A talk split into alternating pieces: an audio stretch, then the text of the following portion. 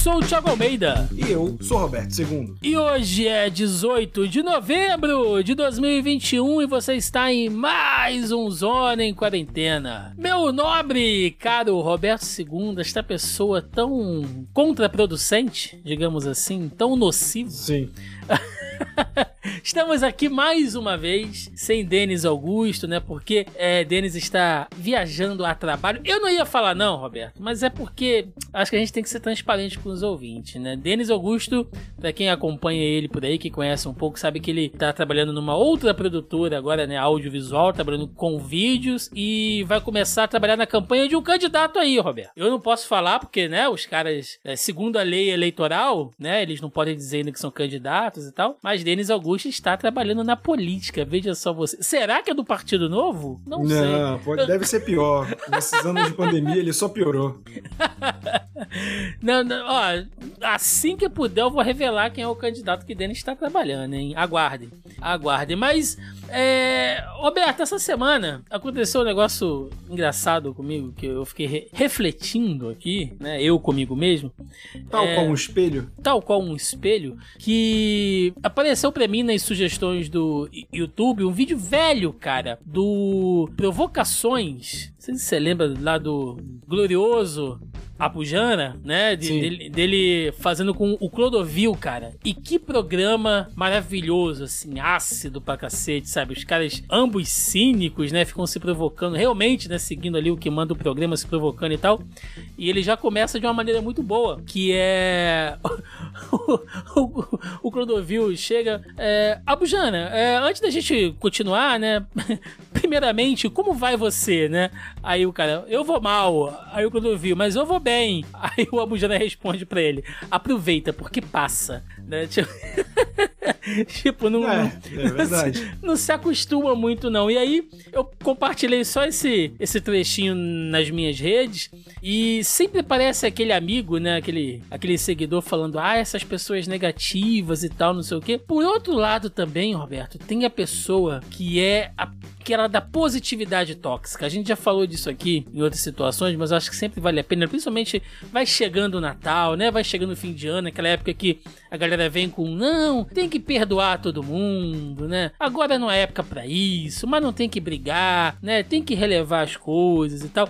Essa época do ano é a época que o positivo tóxico fica mais insuportável, Roberto. Cara, e a gente quem, quem, ouve a gente já sabe que a gente odeia positividade tóxica.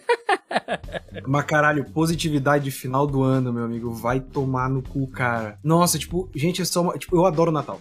Eu, gosto pra caralho do Natal. Porque... É mesmo? Não, não, não imagino o Roberto sendo. Mano, desde moleque. Quando a gente é moleque, Natal é legal porque tem comida gostosa pra caramba. Sim. tem presente. Sim. E quando a gente fica adulto, o presente vai diminuindo porque seus pais já, não, já é um marmanjo, tu não uhum. ganha presente, né? Mas a comida continua lá. Sim. E o álcool entra na, na equação. O que torna muito divertido.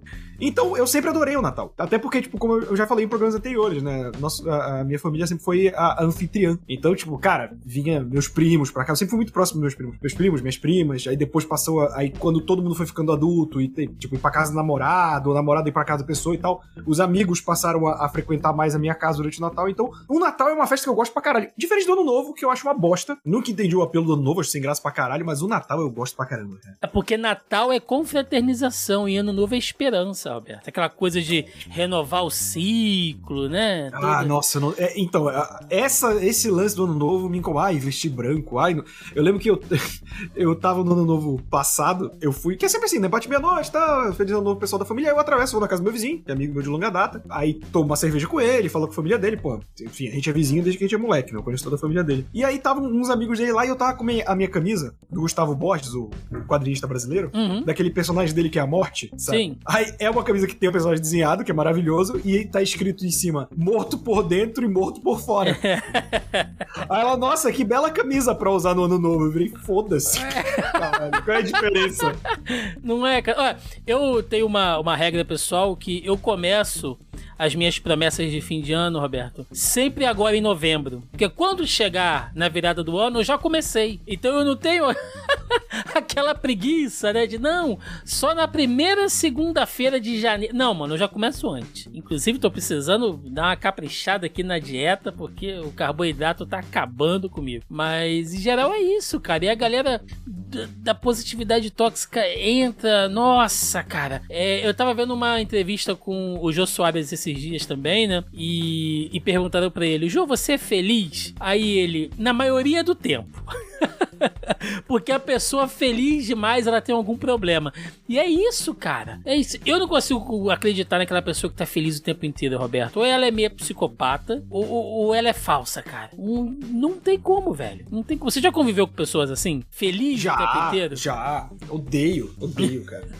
Eu já saí com pessoas assim. Nossa, isso, obviamente que sempre dava merda, né? Porque eu virava. E aí eu pontuava que não podia ser assim, e aí virava um quebra-pau do caralho. Mas eu já saí com pessoas que. Não, eu não tenho paciência, cara. Eu, é, tipo, pessoas que acham que o universo se importa contigo. Não, porque é um sinal do universo. Eu falei, gente, você é irrelevante pro universo. você... Se o universo fosse se preocupar, ele não ia se preocupar com merda que nem você, sabe? Você não significa porra nenhuma. E não é você, pessoa. É porque as pessoas estão confiando pessoas. É todo mundo. Sim. Eu, você, a sua mãe, o seu seu pai, o seu cachorro. É irrelevante. Cara, na esfera da sua cidade, supondo que você não mora numa cidade com 20 pessoas, você é irrelevante. Imagina na escala do universo. É muita prepotência, cara. Eu sempre gosto daquela pessoa que fala assim: eu tenho um lugar no mundo, né? Cara, você tá fodendo o mundo, provavelmente. Tá sujando tudo, tá, tá compactuando aí com, com conflitos. É, você faz mal pro mundo. É, é deve ser.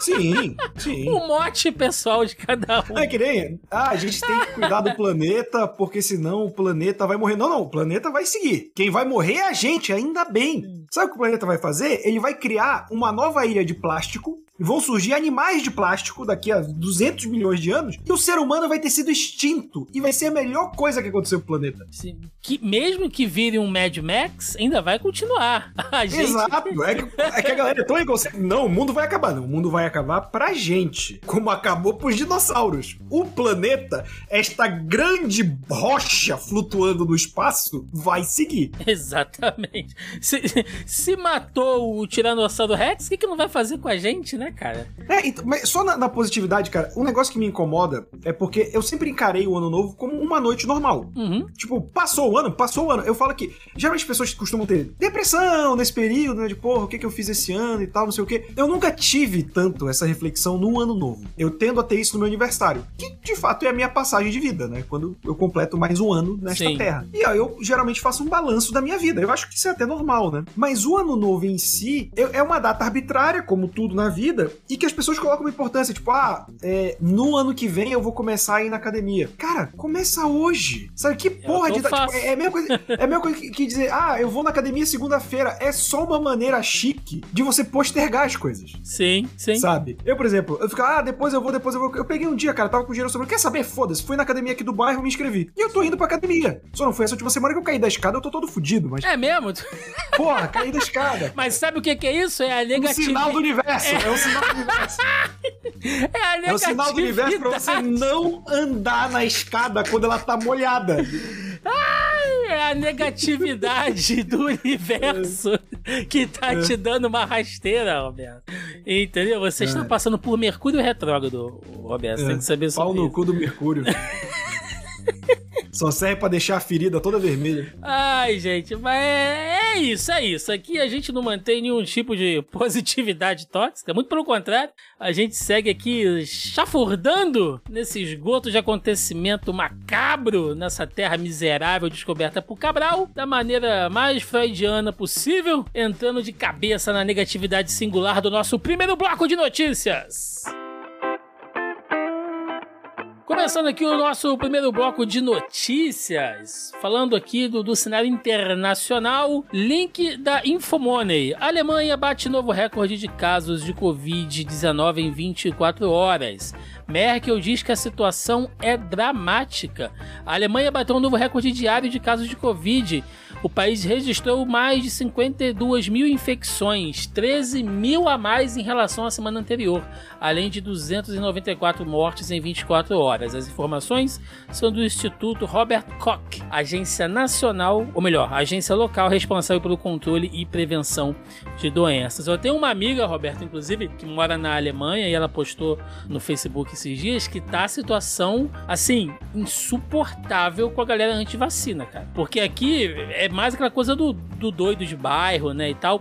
E lá a galera é ativista anti-vacina mesmo, cara. Que situação a Alemanha e a Europa como um todo, a gente já falou aqui em edições passadas que a situação na Europa tá ficando complicada, mas na Alemanha é, é, é surpreendente, né, cara? Isso. É, é, um, é, um, é movimento mesmo, real isso. Cara, eu tava vendo números. Se eu não me engano, é o total de três uruguais não vacinados. Olha isso. Três uruguais não vacinados, cara. Então, isso é assustador. Eu quando a gente para pensar, eu nem, eu nem vi isso na pauta, desculpa se eu estiver queimando, mas, por exemplo, o Brasil passou, em questão de porcentagem de população, os Estados Unidos. Os Estados Unidos começou seis meses antes da gente, cara, a Sim. vacinar quase, sabe? Pra ver. Uh, isso eu fico muito feliz no Brasil. A, a quanti, o, o, o, brasileiro, ele é mais. Ele tem mais cagaço de morrer do que de ser negacionista. Então, nesse sentido, eu fico muito feliz.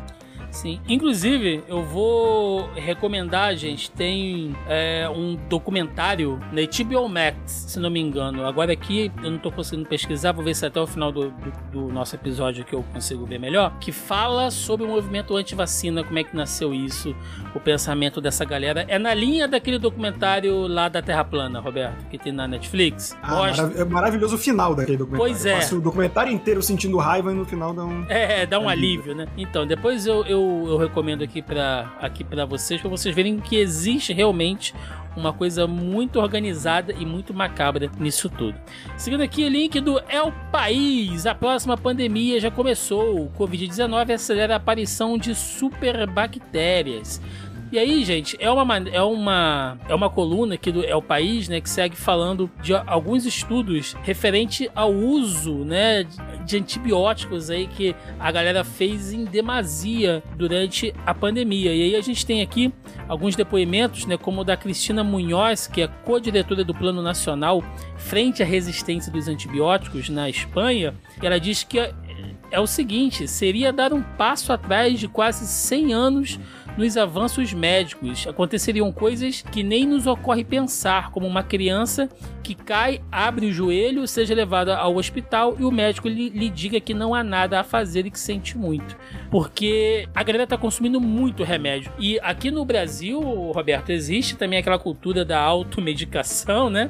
Que ah, esse remédio aqui funciona e tal, é bom. É... E teve uma galera que abusou realmente, né, cara? Isso é um, é um risco a se pensar. Cara, Thiago, não precisa ir muito longe tipo, no nosso tempo de vida. Acho que a gente tem uma idade parecida, mas eu acho que foi quando a gente era adolescente que veio a lei que antibiótico só com receita. Sim. A gente era adolescente, cara. Isso já é anos 2000, 90, 2000. Olha o tempo que demorou, cara. Isso ajuda, tipo, isso não só ajuda como, como por exemplo, é, e não só pra Covid. Por exemplo, a gente, a gente também viveu, estamos denotando idade nesse podcast, né? É. A, a, questão do, do medo da AIDS, né? Da, explosão, o que é câncer gay, lá, lá, lá, lá, toda essa baboseira. Então a gente viveu o medo da AIDS, né? A nossa geração passou a usar camisinha por, não só pela questão da gravidez, mas pelo medo da AIDS, cara. A AIDS é uma DST que na nossa época é sem cura, né? Até, até, hoje é uma doença muito grave. A nova geração não passou por isso. Então os casos de DST estão aumentando entre os mais jovens. Tipo, super gonorreia. Gonorreia, cara. Caralho, gonorreia, mano. Porque a galera não usa camisinha. Porque para eles camisinha é só para engravidar. Aí o cara dá aquele meteco, goza fora, que também não é segurança de não, porra nenhuma. Não. E aí, cara, os caras estão se espalhando doença venérea, cara. É, tá surreal, cara. É por aí mesmo.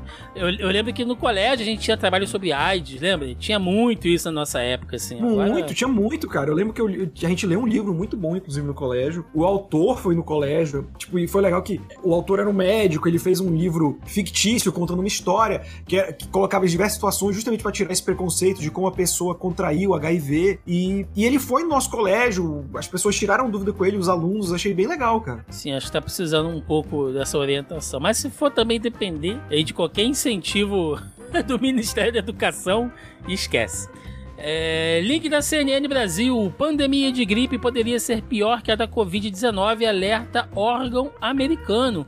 Uma pandemia de gripe, como a de 1918, poderia ser ainda pior que a de Covid-19 e o mundo não está pronta para enfrentá-la, disse a Academia Nacional de Medicina em uma série de relatórios publicados na quarta-feira. Agora deve começar o trabalho para desenvolver vacinas de próxima geração e melhorar a capacidade em países de baixa e média renda para que possam fazer suas próprias vacinas sem depender de nações ricas para disponibilizá-las. Isso aqui, Roberto, é uma coisa que eu estou ouvindo é, da galera mais especializada aí dos, dos Atlas da vida, né? A própria Cecília já falou isso pra gente também aqui em algumas vezes, que a ideia, cara, é que realmente é, comecem a, a, a, surgir novas doenças, novos vírus, né? Que podem agravar realmente a questão aí de uma outra pandemia. Você imagina se o vírus da Covid fosse letal, assim, é, não que ele não seja, né?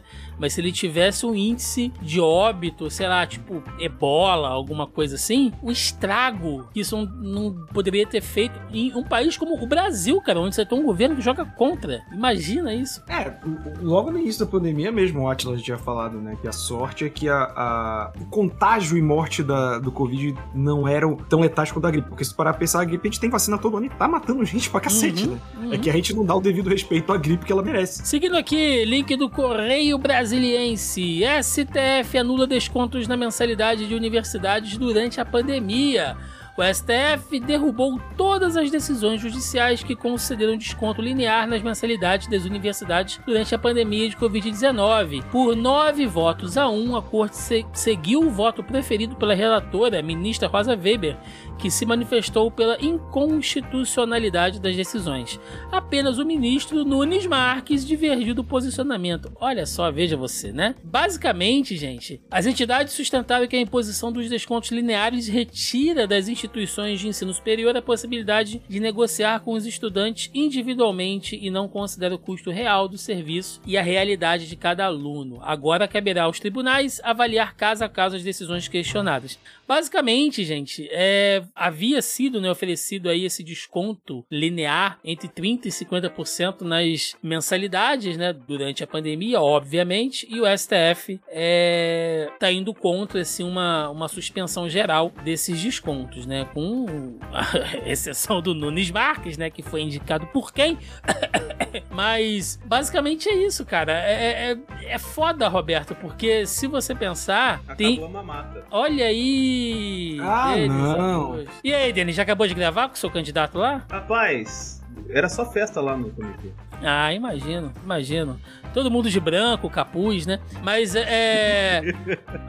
Roberto, se tu pensar, cara, assim, faculdade, para quem paga, né, uma faculdade privada, é já tá uma foda, né? Porque o cara tem milhões de gastos aí, às vezes passagem ou gasolina, você vai de carro e tal, e, e, precisa desses descontos. E a galera das universidades públicas também não tá muito atrás, não, porque teve lugar que suspendeu o passe. Aqui no Rio de Janeiro mesmo, suspendeu até o passe pro cara ir no transporte público, né? Então, para quem acha que só o nível de ensino médio, enfim, que tá sendo uh, prejudicado durante a pandemia, não, né, velho? O nível superior também tá bem desfalcado. Tá, tá pra caramba. E o STF tá fazendo só o interesse de entidades economicamente fortes, né? Porque a gente sabe que o lobby de, de educação privada é muito forte no Brasil, tanto no, no ensino médio e fundamental quanto no ensino superior. E, cara, isso é uma isso é uma foda enorme porque você tem muita gente de baixa renda em faculdade privada, porque a demanda ainda é muito maior do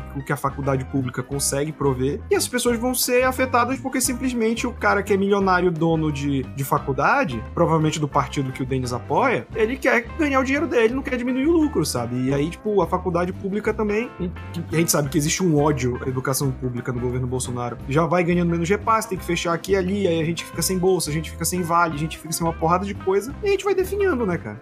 Exatamente. É, uma notícia aqui que vai complementar uma que a gente já deu semana passada, tá? Link do G1. Não vacinados são a maioria dos internados com Covid-19 no Rio de Janeiro. A secretaria orienta municípios a aplicar reforço em adultos. Levantamento da Secretaria Estadual de Saúde mostra que a maior parte dos hospitalizados tem menos de 49 anos e 42% dos pacientes não tomaram nenhuma dose. É basicamente o que a gente falou semana passada, né, Roberto? A gente deu a notícia aqui, inclusive eu tive até uma pseudo discussão aqui com, com alguns amigos que ainda estão contestando, né, a questão de vacina e tal. E eu falei, mano, vocês são burro, porque é, se você olhar os números, né, do, do de, de vacinados subindo e o número de pessoas internadas que a gente falou aqui na edição passada, aqui só no Rio de, de Janeiro, 90% das pessoas internadas em UTI ainda por conta de Covid eram de pessoas não vacinadas, só prova mais uma vez que vacinado você tem uma chance muito maior de não precisar ser internado, cara. Não, o cara se antivacina a essa altura do campeonato é atestado de jumento, né? É muito difícil, é muito difícil. Como,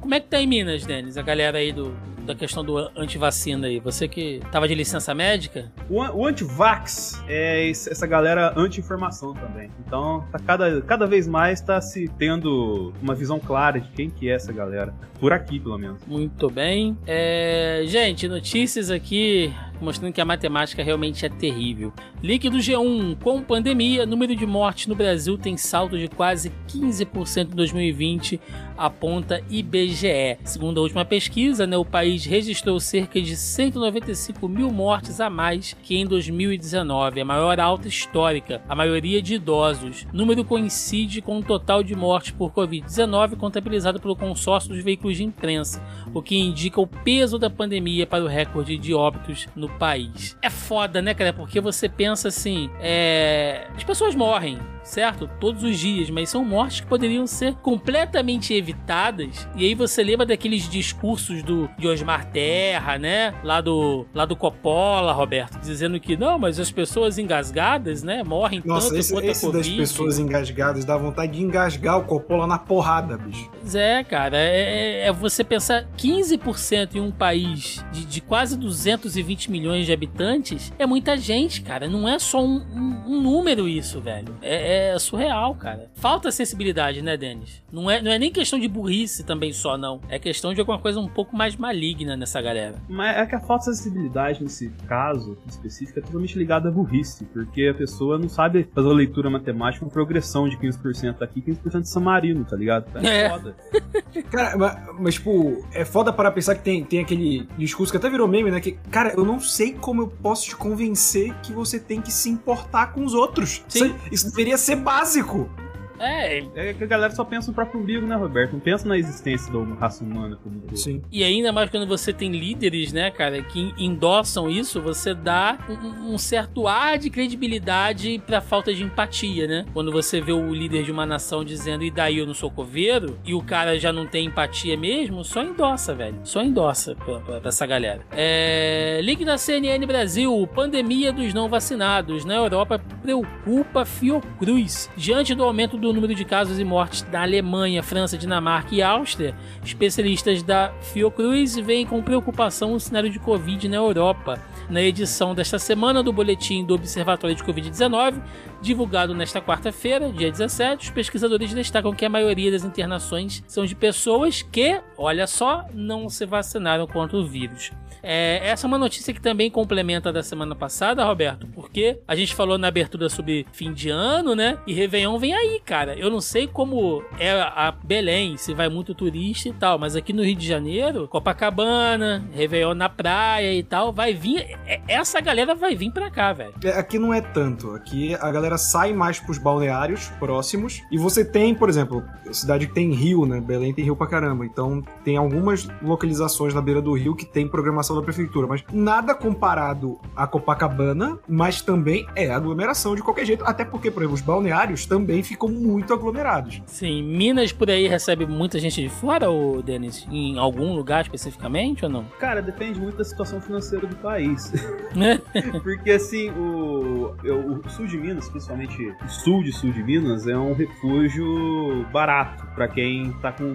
Quer, quer curtir uma férias, mas tá sem grana, tá ligado? Então você pode ter certeza que quando, até economicamente meio zoado o país, dá uma galerinha lá, tá ligado? Mas quando tá, tipo, tá meio que tranquilo, então vai de boa. Mas é muito relativo também, porque se o cara vai lá no Natal, por exemplo, ele não volta no carnaval, entendeu? Então geralmente ele escolhe. Então fica muito ao Deus dará. Mas no geral, cara, é, principalmente agora nessa época de pandemia, que carnaval de pandemia, né? Que, que a gente teve uhum. esse ano, é, teve bastante gente lá, porque é mais barato, né? O refúgio no interior, uhum. então, essas coisas assim. Então, galera. É, mas acho que pra, pra quem tá esperando é, essa galera de fora, Europa, América, enfim, Rio de Janeiro e o Nordeste como um todo, cara, acho que é quem mais sofre, né? Então, fiquem de olho aí, nossos irmãos aí nordestinos também, fiquem ligados, porque o europeu adora ir pra Bahia, ir pra Recife, né? Adora, adora. Então, vocês fiquem ligados aí com a, com a gringaiada. É, link aqui, gente, do próprio site da Câmara. Comissão rejeita projeto que proíbe aumento de preço de produtos durante a pandemia.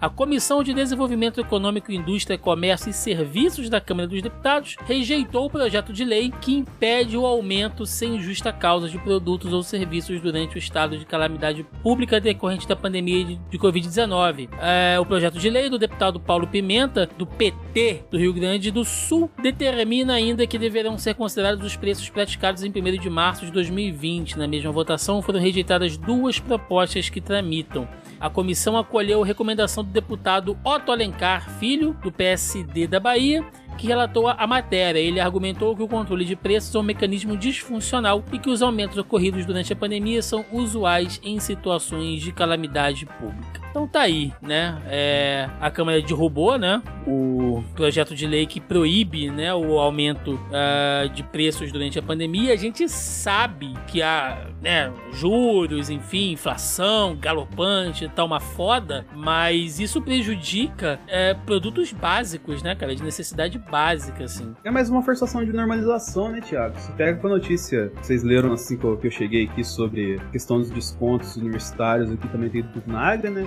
Então, assim, é, vai se forçando um panorama de normalização. E só que fica só nas camadas altas de normalização. Pra, pra gente aqui na ralé, na camada baixa, cara, vai, vai tudo vai bater no bolso. Como já sempre tá batendo, principalmente nos últimos meses. Mas isso é o lobby das varejistas também, né, Roberto? Do, do, dos Carrefour da vida, do Walmart da vida. Do, do... Sim, cara, qualquer decisão que envolva preço envolve o lobby de grandes empresas. Porque Deus não queira que a empresa multibilionária deixe de lucrar. Aí, aí é o fim da economia. O é pobre passando fome, o pobre morrendo de fome, aí não tudo bem. Isso a economia aceita. O bilionário diminuir o lucro, isso é inconcebível. Que Deus perdoe essas empresas ruins. Não, é, é foda porque, né, você pensa num Carrefour da vida assim, tipo, ah, que pena, né? O Carrefour só lucrou 400 milhões esse ano, né? Poderia ter lucrado 500 milhões. Que, que coisa, que coisa terrível. Que, que terrível. Esse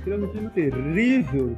É, link do G1. Zhang Zhan presa por filmar início da pandemia em Wuhan, é premiada pela Repórteres Sem Fronteira. A organização Repórteres Sem Fronteira reconheceu nesta quinta-feira de 18 com o seu prêmio de liberdade de imprensa a chinesa Zhang Zhan e a palestina Madeleine Hassona e o projeto internacional Pegasus, um consórcio de jornalistas de vários países que investigam espionagem ilegal. Os prêmios, que são concedidos anualmente pela ONG Internacional com sede em Paris, reconhecem o valor da independência e o impacto dos diferentes trabalhos jornalísticos que têm contribuído para a defesa ou a promoção da liberdade de imprensa no mundo. Eu coloquei essa notícia na pauta, gente, pode parecer até um pouco irrelevante, mas eu acho bacana é, falar principalmente né, de, do, do que seria da gente, né, e eu coloco até a gente aqui como programa, sem a classe jornalística séria que trabalha, que bota cara, né, principalmente quando você pensa em um país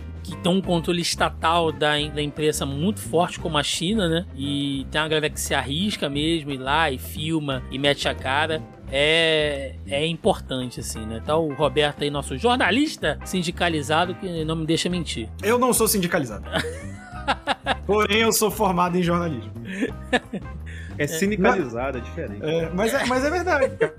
assim como os Estados Unidos e o Brasil, né? A gente tem já. Nos Estados Unidos já tá vazando documentação de que a administração Trump mandou barrar relatórios avisando que estava se espalhando o Covid logo nos primeiros meses que a doença chegou lá, que chegou no estado de Washington, né? O primeiro caso registrado. Hum. Link aqui da Gazeta. Fim da pandemia. Covid-19 vai se tornar endemia em 2022. Com o avanço da vacinação e a melhoria de indicadores relacionados à Covid-19, a expectativa é que esteja próximo o momento em que esta será decretado o fim da pandemia. No entanto, isso não significa que é também o fim do coronavírus, mas sim uma mudança do nível epidemiológico. Segundo especialistas, em 2022 a Covid-19 deve passar para o status de endemia. E qual é a diferença? É que é considerada endemia a presença de uma doença numa determinada comunidade sem ser de forma explosiva, como é o caso da dengue aqui no nosso país, né?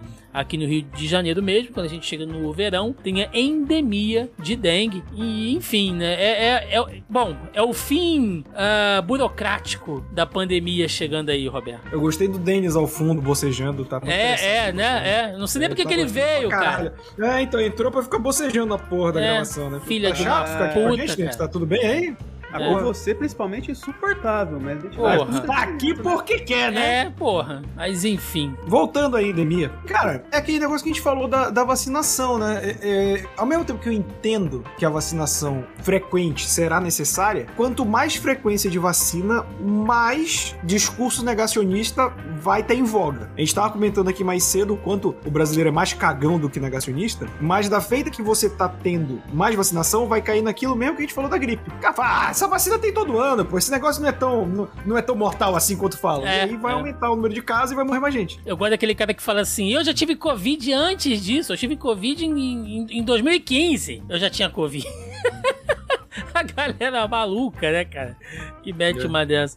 Eu tive Covid em 1975. É. Eu lembro, era uma terça-feira, chovia é. muito. Né? Tomei três Coca-Cola quente e passou, né? Uns negócios assim. Eu trabalhava num lugar onde o patrão falava que ele teve Covid há três anos atrás ele perdeu o olfato por causa disso. É, não é de cheirar é pó, é não, ele, né? Por isso que ele não conseguia cheirar a merda que ele tava falando. É, é.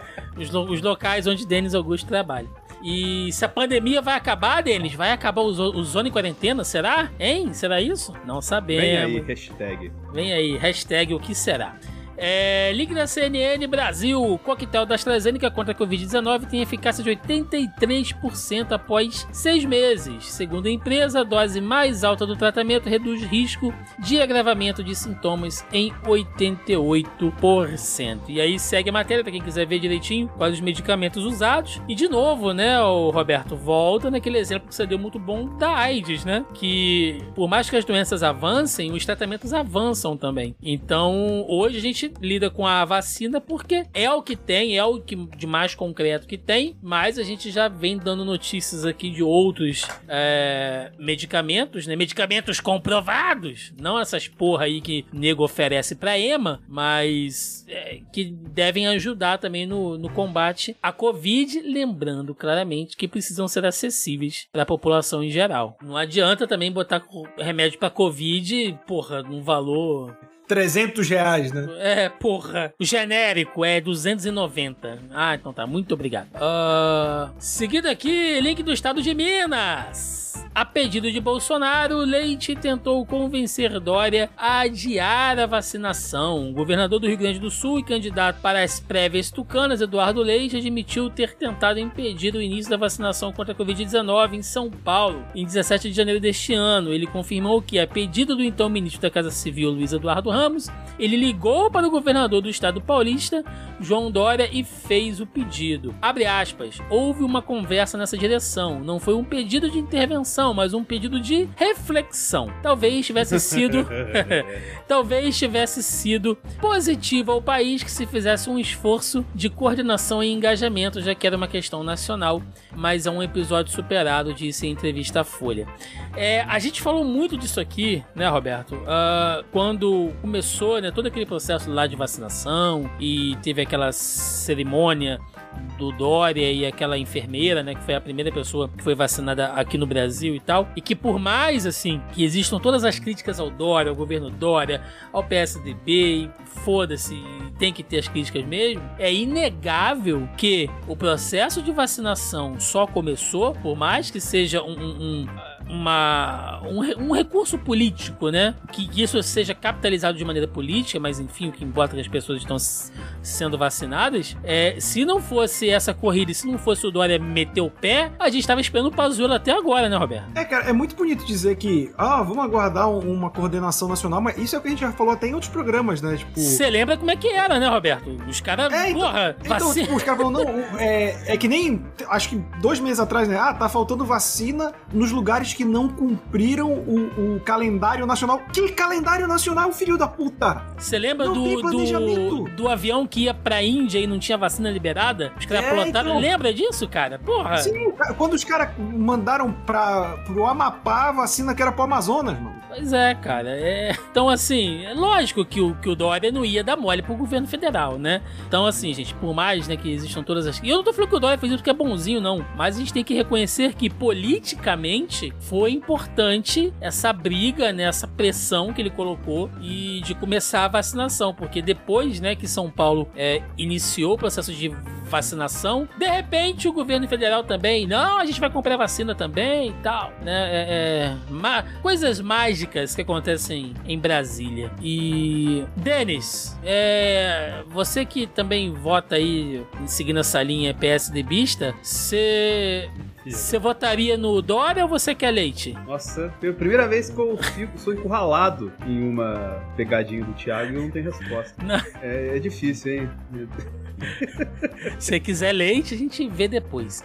É, para fechar aqui as nossas notícias, CNN, terceira dose da vacina. Saiba quem vai tomar reforço contra a Covid-19. Após ter iniciado em setembro a aplicação da terceira dose da vacina contra a Covid-19 em idosos e imunossuprimidos, o Brasil está expandindo a vacinação com a dose adicional. O ministro da Saúde, Marcelo Queiroga, anunciou que o governo vai aplicar uma dose de reforço da vacina para toda a população acima de 18 anos. Lembrando, né, gente, aí vocês podem entrar aqui na matéria que é extensa e ela detalha mais a questão da terceira dose. Isso depende muito de região para região. Por exemplo, aqui em Caxias, onde eu moro, eu vou poder tomar minha terceira dose em março. Como é que tá aí vocês aí? Já, já tem alguma coisa em mente? Vocês sabem se vão poder tomar? Cara, aqui tá seis meses, a, a partir de seis meses para quem tomou a segunda dose. Né? Uhum. Então eu tomei em outubro, então lá para março também, provavelmente que eu vou tomar. Tem que ver se vai diminuir, porque São Paulo diminuiu para cinco, né? Então pode ser que mais estudos até lá adiantem, mas até segunda ordem, seis meses depois da minha segunda dose é quando eu vou tomar a dose de reforço. Eu tô nessa dinâmica também aqui, mas eu acho que vai diminuir pra cinco. Gente, fake news! Nosso quadro de fake news aqui, link do G1. É fake que vacina contra a Covid-19 libere fibrinas e cause riscos para o resto da vida. Circula pelas, Circula pelas redes um vídeo que uma mulher afirma que viu fibrinas em seu sangue pelo microscópio. Alega que elas são provocadas pela vacina contra a Covid-19, causando riscos para o resto da vida, e recomenda que crianças não sejam imunizadas. É fake. Além de trocar a palavra Spike por Spiker, a protagonista não se identifica e nem apresenta provas ou detalhes das alegações. O médico hematologista Walter Moisés Tobias Braga, do, do Hospital Emílio Ribas, e professor afiliado da disciplina de hematologia da Universidade Federal de São Paulo, esclarece que fibrinas são proteínas que só podem ser vistas em microscópio especial e por profissionais treinados para isso. É, primeiro, eu nem sabia o que era uma fibrina, né? Então. É, tem que chamar, tem que chamar essa mulher. Ô, ô dona Creuza, o que, conta uma fibrina, mostra uma fibrina pra mim. O que é uma fibrina? É, os caras metem um negócio difícil, né, Roberto? Então, vou botar uma palavra aqui que ninguém conhece e já deixa logo com. Ó, cuidado com a é. fibrina, hein? Cuidado com a fibrina. Não, não, essa fibrina. É que nem aquele episódio do Friends, né? Que ela fala: não, tem algo errado com a falange esquerda do avião. Tipo, porra, falange... o avião não tem uma falange esquerda, esse avião não tem uma falange esquerda, tá junto de cair, sabe? É bem por aí. A diferença é que o avião do Brasil já tá caindo tem um tempo, né, bicho? Mas tudo bem. Senhores, bloco de debate aqui. Eu queria trazer uma, uma notícia bovina, que é o seguinte: foi inaugurado em São Paulo essa semana, é, e, e, e, eu cito muito pelo Roberto que não estava lá para assistir essa cerimônia magnânima, né? O, o touro de Wall Street de São Paulo, né? Que os caras copiaram lá o, o touro de bronze de Wall Street e colocaram lá um, um touro dourado lá de resina, sei lá que porra é aquela. Não, meu, mas olha isso, meu. A gente vai botar um touro dourado, parece aquele de Wall Street, porque você sabe que eu sou day trader, né, meu? Porra, eu votei no Partido Novo, a moeda ia mudar esse país, mas o Brasil não tá preparado, meu. Mas a gente vai mostrar, a gente vai mostrar que é um investidor que movimenta a economia, meu. Eu admiro o Roberto ter segurado 99 programas assim, Metácio. Não, cara, não tem. O, o, o touro, o gado dourado do, de São Paulo é tá puto, o tá maior puto. exemplo do bolso. Mano, eu moro nessa cidade agora. Vai, Roberto, chega, Roberto. Vendo que eu tenho que aturar, porra. É esse tipo de gente. O cara, o cara achou. Não, o cara parou, sentou e falou: Puta, sabe o que, o, o, que o centro da cidade, que tá cheio de pessoa desabrigada, passando fome precisa? Uma porra de uma imitação barata de um touro de merda que tem um Wall Street Nova York. Por quê? Porque eu sou um paulista de merda que quero pagar de americano e vou tentar imitar eles. É isso que essa porra desse touro dourado representa, cara. Nossa! E aí os caras estão há dois dias tendo protesto dessa porra, os caras pichando e cara falando que é um absurdo. Sabe o que é um absurdo? Uma porra de um touro desse. Empresa filha da puta, B3 de merda. Sabe? Um lugar que dorme gente toda noite, cara. Gente que não tem onde dormir, gente é. que não tem onde usar o banheiro, gente que não tem nem roupa para vestir. O filho da puta me coloca uma imitação barata de um símbolo fudido de capitalismo. Vai se fuder, sabe? Sabe? E um touro com cachumba. Você viu o tamanho do saco dele, Roberto? Porra, parece o saco do Churchill, cara. Churchill, pra quem não sabe, Qual Churchill? É, é o cachorro do Roberto, gente, não do. do... Mas eu aposto que o Churchill, o primeiro bicho também tinha um saco grande. que ele era velho. Ai, meu Deus do céu. Mas olha só, Roberto, segundo Felipe Camozato, ele, ele falou aqui, olha, segundo não, dia... É nome de arrombado, cara. Segundo dia do touro da B3, segunda vez vandalizado, o que era para ser um símbolo de força e resiliência, está se transformando em um símbolo da nossa pobreza ideológica e o desrespeito pela criação de riqueza. Eu adoro o conceito do burguês que jura que é ele que gera a riqueza no país, né? Não é o trabalhador, não, né, filho da puta, que movimenta a economia, não. É você que se aproveita do trabalho dos outros para gerar riqueza para si mesmo, deixa o dinheiro rendendo em banco e não movimenta a economia, filho da puta. Se o Roberto tivesse em São Paulo, Denis, ele ia enfiar um cabo de uma foice e um martelo no rabo desse touro, cara. Ia deixar lá. Eu, eu, eu seria capaz de cagar em cima desse touro. e esfregar, assim, para quando o cara fosse. Ai, Porque isso não é, isso não é uma, uma parada da prefeitura, é da B3. Então não é o Gari que tem que limpar essa merda. É, é o filho da puta da B3. Cara, é muita cafonice. Mas o, foda é o filho da puta da B3 vai arrumar uma empregada uma, do lar pra limpar o todo. Ele não vai... vai. vai. trazer a de casa, né? Pra ele não pagar uma é. diária extra. A mulher vai na casa ele fazer diária. Não, não, vem cá, vou te levar ali na minha empresa rapidinho. O nome é, disso é. é- merda em cima da merda que eu acabei de fazer. O nome disso é reciclagem de recursos, Roberto. Que eles chamam. Entendeu? É você reaproveitar o, o funcionário privado aí para fazer isso. Mas é, é, é, foda, gente. É. Eu tô cagando lá pra B3 e tal, mas eu acho ridículo. Primeiro, porque é uma cafonice, né, cara? É mais um. A cafonice americana que os caras querem trazer pra cá, comparar, porra, Wall Street com a Bolsa de São Paulo, né, bicho? Vai se fuder, assim, né? E segundo, como se o país estivesse numa ascensão. Quer dizer, pra, pra essa galera pode até tá, né? Pra quem faz as transações em dólar, pra quem. Pra quem tá investindo no agronegócio fácil. Pra né? quem, pra quem tem, tem, uma offshore, offshore, é, e tal. Então, pra essa galera pode até estar tá tudo indo muito bem, né? É você colocar lá uma, uma estátua que é uma ode à, à geração de riqueza capitalista num país que tem gente morrendo de fome, bicho. Vai tomar no cu. Mas, o que eu queria trazer pro nosso bloco de debate, que nem é só um debate, além desse momento catártico que o Roberto II nos proporcionou, é. Inclusive, mede a pressão, hein, Roberto? Tá, tá precisando. Uh... Não, tá de boa, tá de boa. comecei a suar ainda. Uh, ainda. A minha proposição essa semana é o seguinte: o que vocês fariam se vocês fossem ricos? sem demagogia, sem, sem... Roberto II, você ganhou um prêmio, você tá lá com, com, com 500 milhões, cara. Tu ganhou assim no teu bolso, livre de impostos. O que que tu faz? 500 milhões, cara? É. Puta, 500 milhões eu não trabalhava nunca mais na minha vida. Então, sim. Nunca mais. Nunca mais. Nunca mais. E ninguém, e ninguém na minha casa passava necessidade. Boa. Eu posso falar que eu faço esse exercício mentalmente todo dia. É mesmo? É, porque eu fico pensando como seria viver de renda, né? Como seria sair? Porque, assim, você não precisar trabalhar é você vencer o capitalismo, sabe? Você não tem que vender a, o seu tempo, a sua força de trabalho para conseguir pagar a conta no final do mês. As suas contas vão estar pagas, sabe? E isso para mim, cara, assim, eu, eu não sei vocês, a gente conversa um pouco sobre isso, mas, pô, é, e, e aquele negócio de dinheiro não traz felicidade e tal, é um papo filosófico muito bonito. Sim. Mas 80, 90% dos problemas do cidadão médio são causados por falta de dinheiro.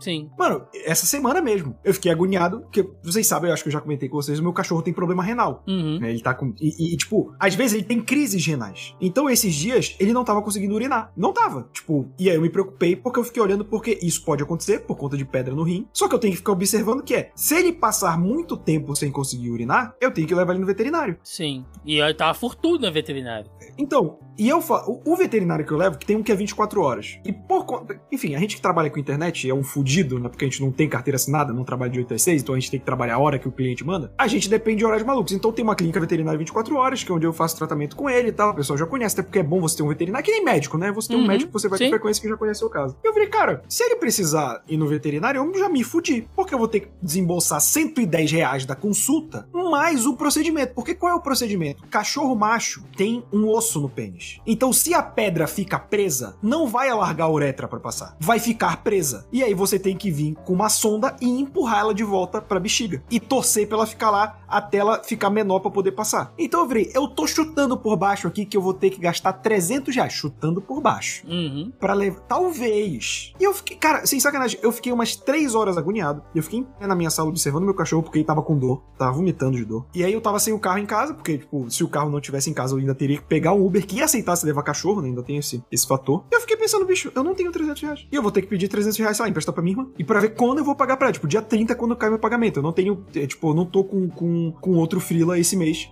que eu consiga compensar. Ou seja, eu vou ter que depender da minha irmã me emprestar dinheiro pra dia 30 eu pagar ela, supondo que vai ser apenas 300 reais. A insegurança for mais- financeira é foda, Mano, né, se- cara? Se fossem 500, aí vai chegar, quando caísse o meu pagamento, eu ia ter 500 reais a menos. Não existe planejamento financeiro, não existe guardar dinheiro, sabe? Porque emergência é emergência. Então, cara, imagina isso. Você não tem que se preocupar com a sua conta de eletricidade no mês seguinte. Você não tem que se preocupar com a sua conta de água, sabe? Aqui em casa, em Belém, infelizmente, é casa própria, a gente não paga aluguel, então é menos uma dor de cabeça. Mas im- imagina isso, sabe? Eu viveria muito mais tranquilo. E, e eu vou falar, não, não é discursinho de quem não tem dinheiro e tal. Eu sou uma pessoa muito simples, cara, no que eu preciso. E eu não tô falando que, tipo, eu não gastaria dinheiro. Eu gastaria, botaria um PC foda pra ficar. Porque eu- o que eu falo trabalho, trabalho é o que eu faço pra pagar minhas contas. O canal, os podcasts são coisas que eu faço por prazer. Eu espero que elas me deem um retorno, porque é como o capitalismo funciona. Se elas não me derem um retorno, eu não posso dedicar tempo a elas. Mas eu faço porque eu gosto. Então eu, com 500 mi- milhões de reais na conta, cara, eu ia viver de renda. Que fosse aquela renda de 1%, que nem funciona mais por conta da inflação e tal, mas 1%, vamos jogar. 1% de 500 milhões, bicho, é 5 milhões. 5 milhões na tua conta por mês, que você deixa os 500 lá.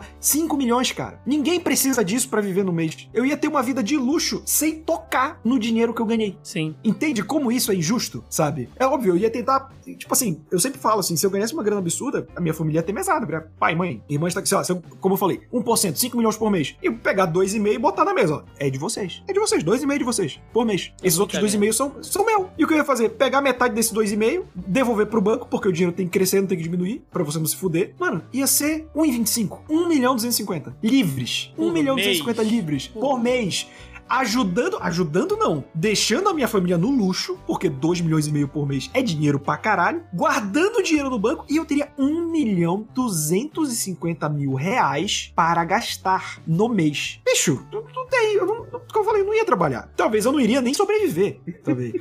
Sabe, já faz o testamento, deixo tudo para meu pai, minha mãe, minhas irmãs, meu cachorro, porque três meses com 1 milhão 250 pingando na conta, meu amigo, meu amigo. amigo. Sabe aquele tour gastronômico alcoólico que a gente sempre sonhou fazer? Nossa, Jesus. Mano, ia ser a vida constante disso. Jesus. Onde hoje? Aracaju. Onde amanhã, pô, Recife. Porra. Alô, Maceió. Alô. Alô, Maceió. Ô, o povo de Maringá. Rapaz, é, é, é isso, foda, cara. né, cara? E, e, e tu, Denis, o que faria, cara? Com tanta grana assim. Cara, eu compartilho do, do ideal é, compartilhado pelo Roberto aqui, mas eu dedicaria um pouco filantropia também, tá ligado? É, não sempre o mesmo, mas sempre analisando para quem dá, tá ligado? Mas entra nesse 1 milhão 250, Denis. É, é muita você não grana. Vai, você não vai gastar isso. Você não vai gastar isso, cara. Não, sei, mas eu tô falando, tipo. Sim, sim. De, tá ligado? Que às vezes tá, tipo. Aconteceu muito isso, né? Aquela galera que João de Deus lá e tal, assim. Eu, logicamente, nesse idiota pô. Não, eu não doaria pra religião nem fudendo, né, cara? Não, mas tipo, você pega, por exemplo, assim, é, é religião, mas acaba que tem um fundamento.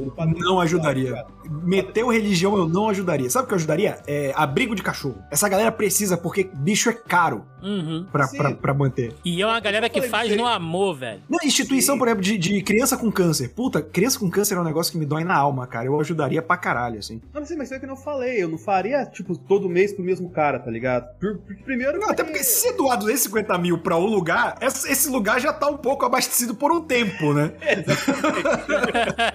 mas assim, é porque sempre tem muita gente a ser ajudada, tá ligado? Então eu dedicaria uma boa parte disso à filantropia. E, cara, é isso aí. O, o ideal capitalista que nos obriga a trabalhar, como o Roberto disse, ele acaba trazendo a maioria dos problemas da nossa vida, tá ligado? Às vezes é, eu falo isso porque, cara, eu, eu, vivo sozinho onde eu, onde eu moro, tá ligado? Eu tô três anos, não conheço ninguém. Meus amigos são tudo internet, tá ligado? Então, tipo assim, que nem fim de semana agora. É, é uma sessão que eu vou ter que ver meus pais, mas geralmente os outros três fins de semana eu passo trancado em casa, não conheço as pessoas daqui, tá ligado? Então o que, que eu faria? Pô, ô Thiago, o que você tá aprontando aí no, no de Caxias? Tá de bobeira? Eu pegava um carro e ia curtir um fim de semana com o Thiago. Chegando no outro fim de semana, ô Roberto, o que você tá fazendo em Belém aí? Você quer vir pro São Paulo? Porque pra Belém eu não vou. E, tipo, e, tipo assim, é, fazer uns rolês assim. Olha a xenofobia do sudestino aí. é aí que a gente percebe, né? É um filho de uma puta, Porque né? Pra Belém eu não vou, né? E depois volta no Partido Novo, as pessoas fingem surpresa, né? falei, falei só na, na, amizade. Mas, cara, eu faria, tipo, uns rolês assim, tá ligado? Tipo, conectar com os amigos que eu tenho de verdade que estão distantes, no mais dedicar um pouco filantropia. E, cara, é que nem eu, eu, sou, eu, também não sou um cara. É, igual, eu já falei em outros programas, que é debates que o Thiago traz de abertura de programa aqui. Eu sou um cara simples, cara. Eu não tenho gasto assim com nada de luxo, luxo assim e tal. Tanto que eu, eu tenho. tô com minhas costas tudo fodido porque eu não troquei minha cama de tantos sítios que eu sou, tá ligado? E eu acordo não um S aqui em cima dela. E isso é outro, mas isso é outra parada que o capitalismo impõe na gente, né, Denis? A gente vai meio que se sucateando. Exatamente. Por exemplo, eu demorei. Vocês, vocês acompanharam a minha saga de comprar cama. Eu só comprei uma cama, um colchão novo, porque, cara, eu estava acordando ativamente com dor. Eu não descansava quando eu dormia. Mas o que eu ia postergando? Cara, tem conta para pagar, tem o supermercado esse mês, tem a luz, tem o aluguel. É. Mano. É uma pica. Você já, já parou pra pensar isso? Tipo, Denis, você tava poster, você tá postergando comprar algo que ativamente evita que você fique doente, porque você precisa pagar conta. Exatamente. E assim, eu tô. Eu vou conseguir comprar agora porque eu troquei de trabalho. Tanto o trabalho tá me consumindo tanto que eu tô desaparecido daqui. As pautas não estão nem montando direito mais aqui. Mas é o que? É o capitalismo me obrigando a trabalhar mais para ter um acesso à moeda de troca dele maior ainda, tá ligado? Então, assim, é, acaba que uma coisa puxa a outra. Eu posso dizer que eu tô mais feliz por estar trabalhando no lugar que eu ganho mais? Eu não posso dizer isso. Porque eu tô trabalhando mais e o tempo que eu fico um pouco tranquilo, eu desmaio. Eu chego em casa, eu fico largado no sofá, ou então acabo. Teve, teve dia que fui dormir 10 e meia, 10 horas. O meu normal de dormir é meia-noite, uma hora, tal, assim, que fico fazendo uma coisa ou outra, mas a gente chega mentalmente desgastado no trampo que a gente faz. O Roberto, eu sei disso, que ele trabalha muito escrevendo, tal, assim, o Thiago também, muito com questão de, de, de, de burocracia que você trabalha, a gente sempre gasta o mental, né? A gente fica com o mental em frangalhos, tá ligado? Tanto que tava até comentando, não sei se foi aqui ou se foi em outro, se com os meninos aqui ou se foi em outro grupo, é, saiu o conteúdo do Homem-Aranha e até agora não tive tempo de fazer nada de conteúdo, eu gosto de fazer conteúdo, não tive tempo de parar e escrever um negócio assim legal, tá ligado? E tô, tô na correria. Então, assim, cara, é, é, a gente fica, entra nesse debate filosófico, né? O porra, assim por quê? Principalmente porque a resposta principal é a gente faz isso pelas pessoas que que a gente ama, mas é justo a gente fazer isso pelas pessoas que a gente ama? Não que a gente, a gente é justo falando no sentido macro, não no sentido de é justo pra pessoa que a gente ama, tá ligado? É justo a gente ter que sacrificar tanto por causa disso? É, será que as críticas não poderiam ser mais flexíveis, uma renda mínima lá que todo mundo tira chacota do suplicy. Será que não seria o ideal para todo mundo ter sua vida tranquila e viver o caso buscando que eu trago a paz é... e tudo mais? Então, assim, cara, eu buscaria ser feliz. Basicamente, se eu tivesse o dinheiro para não trabalhar mais, eu ia nesse ponto que o Roberto falou no começo, porque a grande parte das coisas que não trazem felicidade pra gente são impedidas pela falta de dinheiro. Se a gente tivesse dinheiro, a gente seria muito mais feliz, com certeza. É, cara, eu, eu. É foda, assim, porque Acho que a primeira coisa que eu faria, cara, é arrumar um lugar pra eu morar. Tipo, esse aqui vai ser o lugar que eu vou morar, tá ligado? Permanentemente. Eu compraria o castelo McDermott da Irlanda. Vou mandar uma foto pra vocês aqui no chat. Olha só que lugar. Eu ia... que o papo da gente precisar de pouco olha... pra ver foi pro caralho. Olha só. Não, Nossa, mas não. esse castelo, Roberto, ele tá valendo 100 mil dólares. Só. Só Porra. a nível de coisa. Mano, tá mais barato que um apartamento, bicho. Mas você vai entender por quê. Dá uma olhada. Eu ia reformar isso aí e eu ia morar aí e foda-se. Porque é uma ilhazinha ao norte da Irlanda onde não tem nada, nem. não tem nada, cara. E o castelo tá lá, velho. Entendeu? E ninguém quer comprar essa porra. E, e esse tipo de lugar que eu ia querer, assim. Foda-se a humanidade, ia pra lá, entendeu? E, e, e foda-se, assim. Ia morar realmente. ah, mas. 100 mil dólares, bicho. Caralho. 100 mil dólares tá esse, esse, esse, terreno. A ilha e o castelo. 100 mil dólares aí. Só pode comprar nessa bagatela aí. Cara, é você pegar um lugar desse aí pra ir morar e foda-se, cara. E se isolar mesmo e tal. Porque é o tipo de parada que eu vejo pra mim, assim. Daqui uns tempos, né? Se tudo der certo da minha vida e eu conseguir uma estabilidade financeira, seja lá quando isso acontecer, eu vou morar, cara, no interiorzão mesmo e foda-se, cara. Ah, mas você vai para longe disso tudo e tal. É, quem fala que, que vai morar em um lugar desse já tá acostumado com internet, com comércio. Meu amigo, foda-se, entendeu? Eu vou pra, longe mesmo, vou me isolar. E não quero pessoas, entendeu? Não quero trânsito. Ah, mas o comércio, compra pela internet foda-se, cara. Entendeu? É... Demora, mas chega. Sim, cara. Então, assim. o integrador que lute. garantir, garantir a minha, o meu, o, o, meu isolamento social perpétuo seria algo maravilhoso. Segundo, logicamente, né, agregar valor ali, conforto para as pessoas ao meu redor, como o Roberto falou, a família e tal. Agora, do ponto de vista filantrópico, cara, eu ia querer fazer uns negócios assim. É, é, é, eu não sei, cara, porque você pensa em tantas coisas, né? Acho que essa questão dos animais e tal. Tem um instituto que eu acho que é muito foda, é, quem acompanha aí no Instagram, o Instituto Onça Pintada, é que os caras têm tipo uma fazenda, cara, e eles vão expandindo, eles vivem através de doação, né? Durante aquele período lá daquelas queimadas que estavam rolando lá no Pantanal, nossa, eles é, resgatando um monte de bicho, bicho queimado, sabe? Bicho amputado, e eles tiveram que aumentar realmente lá toda a estrutura deles para receber esses tipos de animais. Eu acho que eu queria fazer um lance desse. O segundo, cara, eu queria ser tudo que essa galera fala que o Jorge Soros é, entendeu? Ah, tem um, um grupo ativista aqui que, que vai pra frente lá do Planalto tacar merda no Bolsonaro. Eu patrocino. Tá aqui, ó. Pá. Quanto, quanto que vocês precisam de passagem e, e, e laxante? Eu pago. Vai para lá fazer. Entendeu? É, é, virar assim alguém que pudesse realmente financiar a resistência em, sei lá, cara, em muitas causas. E tentar ajudar, cara, a, as, as pessoas de carne e osso, assim, porque você fechar com uma fundação tipo, ah, eu vou virar o, o, o sócio contribuinte mais foda da Unicef Tá, maneiro, mas, cara, tem tantas outras instituições e creches e asilos, de repente, na sua cidade que precisa, sabe, mais de atenção que não depende da Unicef, entendeu? Que já é uma parada gigante que não depende do, sei lá, do Médicos Sem Fronteira, do Greenpeace. Não, e, e, outra parada, Thiago, assim, e eu deixo você que pode ganhar na Mega Sena está ouvindo a gente, primeiro, doe pra gente, mas em segundo, cara, doe compre, compre a gente. Compre a gente. A gente não é tão caro assim. Tirando o Thiago que quer comprar uma ilha na Irlanda do Norte, a gente não é tão não, caro. Não, assim. a gente é mais simples, né? E, e, e pague o JP também, coitado. Exato. Não, o JP merece ser pago mesmo. Mas, cara, faça. E isso nem é piada. Faça pelos seus. Assim, e, e eu falo isso principalmente para quem tá fora de grandes centros. Ninguém vai olhar para você. Então, cara, você mora, você mora aqui em Belém, onde eu moro, você mora em Manaus, você mora no interior de Minas, que nem o Denis, ajude. Ó, ó o Denis com sono, tá, tá odiando participar. Não, cara, eu ah. estou esgotada. Mas assim, ajude o abrigo de animais da sua cidade, ajude o orfanato da sua cidade, o asilo de idoso da sua cidade, porque é como a gente falou, esse dinheiro ele te dá um, um aspecto diferente. Que nem a gente falou, não, a gente vai visitar nosso amigo aqui ali. Com esse dinheiro, cara, eu não tô nem falando de 5 milhões, tô falando de 1 milhão e 250, se fizesse o meu cálculo. Dá pra eu você fazer um centro foda, né? O, não, o tipo, esse negócio, tipo, ah, vamos visitar nossos amigos. Eu ia, Thiago, Denis, vamos pra Las Vegas hoje? E dava pra ir.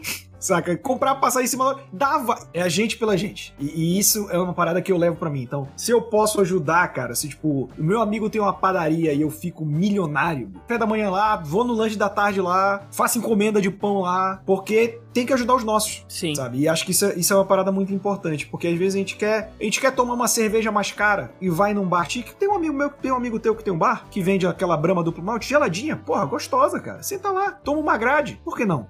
Sabe? Sim, é, isso... Ah, eu quero tomar uma cerveja artesanal. Beleza, mas você vai gastar 40 pau numa latinha de cerveja artesanal? Tomou 3, 120 reais? Gaste 120 reais no bar do seu amigo.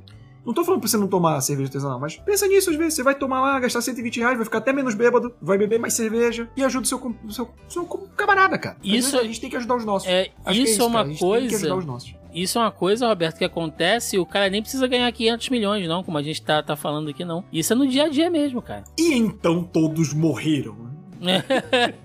e lembrando que isso é uma coisa que você pode fazer, né? De ajudar os seus às vezes, sem precisar ganhar 500 milhões, né, cara? É... Dá para ajudar, né, mano? Dá para fazer ali. É foda. E, e, e, vocês sabem o que é o pior? É que a gente tá aqui brincando, né? Tá aqui sonhando com o negócio. E tem uma galera, pessoas reais de carne e osso nesse país, que tem um patrimônio muito maior do que isso. É, é foda, assim, cara. E não. Tem gente que faz isso num dia, cara. Esses 500 milhões de reais que a gente tá falando, tem gente que faz isso num dia. É uma foda. Oh, mas antes de encerrar, Thiago, eu tenho uma hum. pergunta importante pro Roberto. Hum. Porque, Roberto, imagine só, você conseguiu, você conseguiu todo esse rolê que a gente falou ao longo do programa, você conseguiu já fazer uns bons 5, 6 anos. E agora você vê que tá sobrando realmente uma grana para você. E o Remo tá lá embaixo. O que, que você faria com o Remo? Cara, eu só entra. Eu já pensei isso.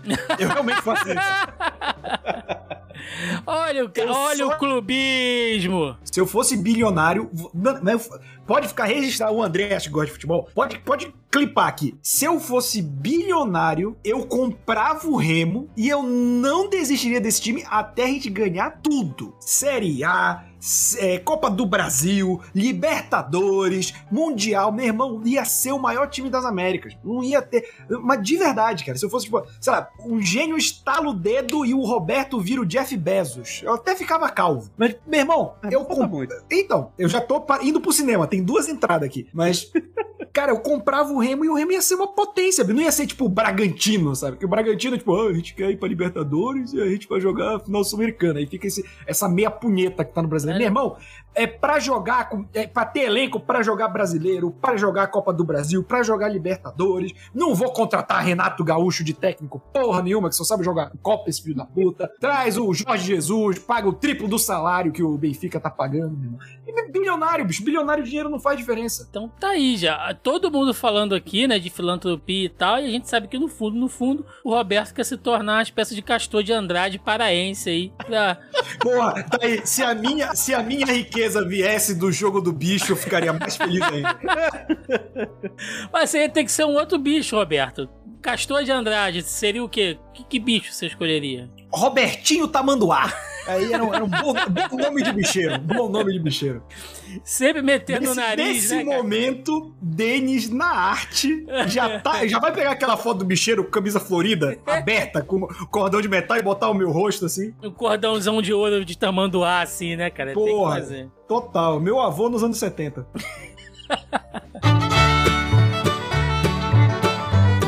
aqui no nosso último bloco deste Zone Quarentena tão, tão rico, pelo menos em maluquice a gente tá rico pra caralho.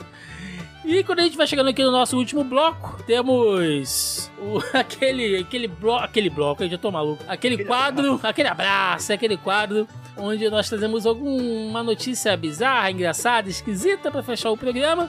E eu tô aqui com o link da Isto É. Veja, nove momentos em que pessoas brigaram por causa de máscara. E aí, meu amigo, é uma série de vídeos aqui, né? Alguns toscos e tal, mas a maioria é gente que se recusou a usar máscara e levou um supapo aqui, né? Tem gente jogada para fora de loja, tem briga dentro de elevador, tem o, o, o camarada que foi arremessado para fora do ônibus porque não queria usar máscara. Cara, é, essa pandemia vai deixar assim um, um acervo, Roberto II, audiovisual maravilhoso. Então, vamos lá, aquele momento aqui que vocês estavam esperando, Denis Augusto. Pensamento do dia com Denis Augusto. Olha, nunca a frase o pai tá cansado fez tanto sentido pra minha pessoa. pai tá cansado, pai tá off, pai tá off. Total. E Roberto II, nosso nosso bicheiro do coração. Dicas de amor, recadinho do coração com o Roberto II. Joga 10 no macaco. macaco! Caralho, que aleatório! já que, pra não passar esse recadinho no coração em branco, eu já saí com uma menina que o pai dela é, agenciava. Ele era bicheiro. Nossa senhora, cara. Ai, meu Deus, eu não sei nem como é. Enfim, é aquele momento para recadinho jabás aí, o que vocês quiserem. Senhor Denis Augusto. O analisador tá existindo no que tange uh, a minha existência. Eu não estarei é, fazendo live de Gavião Arqueiro semana que vem, mas alguém estará. Eu não sei como, não sei quem, mas quarta-feira que vem vai ter alguma coisa lá. Então se preparem, porque é o que eu posso garantir hoje, porque como eu disse, o pai tá na chibata também. Vai lá no Zebraus também, no seu agregador de podcast, ouvir a gente chorando e rasgando cedo por tempo. Muito bem, muito bem, senhor Roberto II. E para quem gostou de me ouvir falando besteira aqui, eu também falo besteira no youtube.com.br Hora Suave, que tem vídeo de quadrinhos, de séries, cinema, videogame, tudo mais da cultura pop. Estou aqui na casa também com Leonardo Vicente, a enciclopédia viva dos quadrinhos, a cada duas segundas-feiras, falando de cultura pop também no Fala Animal, podcast maravilhoso. E tô com um novo projeto agora, o Eu Te Amo, Dr. Zaios, semanal, toda terça-feira, comentando episódio a episódio de Os Simpsons, que segundo os cálculos, se os Simpsons acabar acabar hoje e a gente continuar fazendo episódios semanais, a gente acaba em 2031. Ah, ali, pô.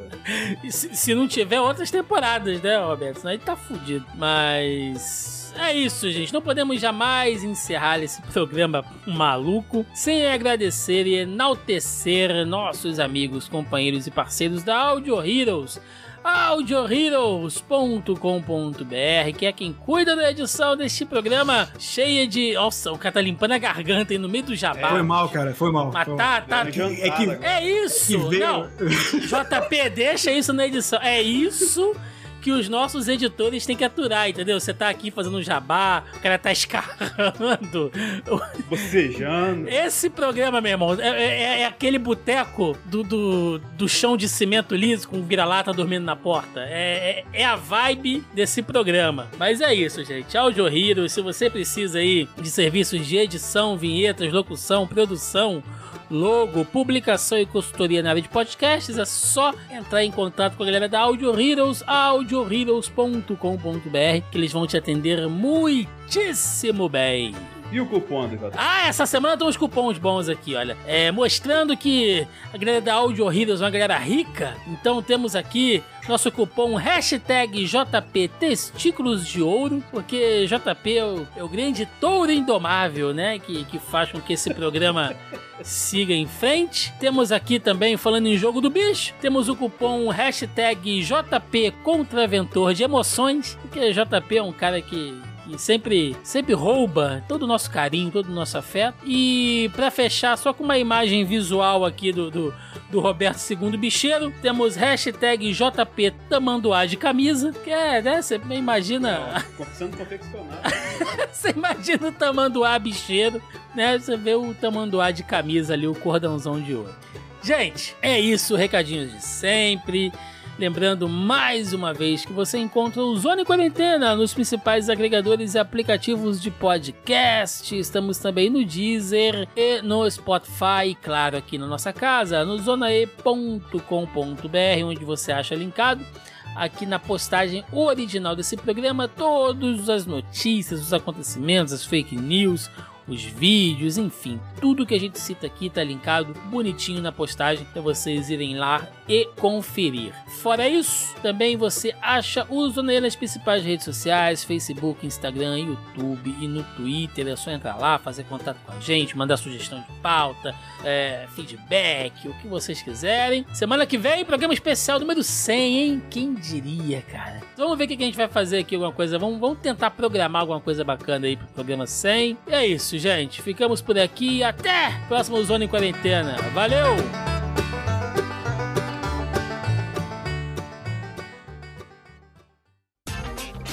Este episódio foi editado por Audio Heroes. Saiba mais em audioheroes.com.br.